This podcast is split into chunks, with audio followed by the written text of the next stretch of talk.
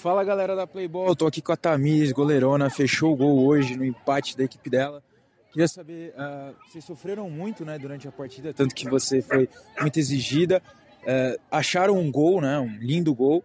E qual é a preparação para a próxima partida para que vocês não precisem sofrer como vocês sofreram nessa partida de hoje? É, fizemos um bom jogo, primeiro jogo nós fizemos, né?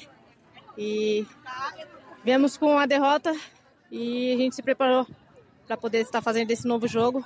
E graças a Deus deu tudo certo, conseguimos sair com o um empate. Pra gente muito é uma bom. grande vitória. Muito bom, muito obrigado, ótima bom. partida.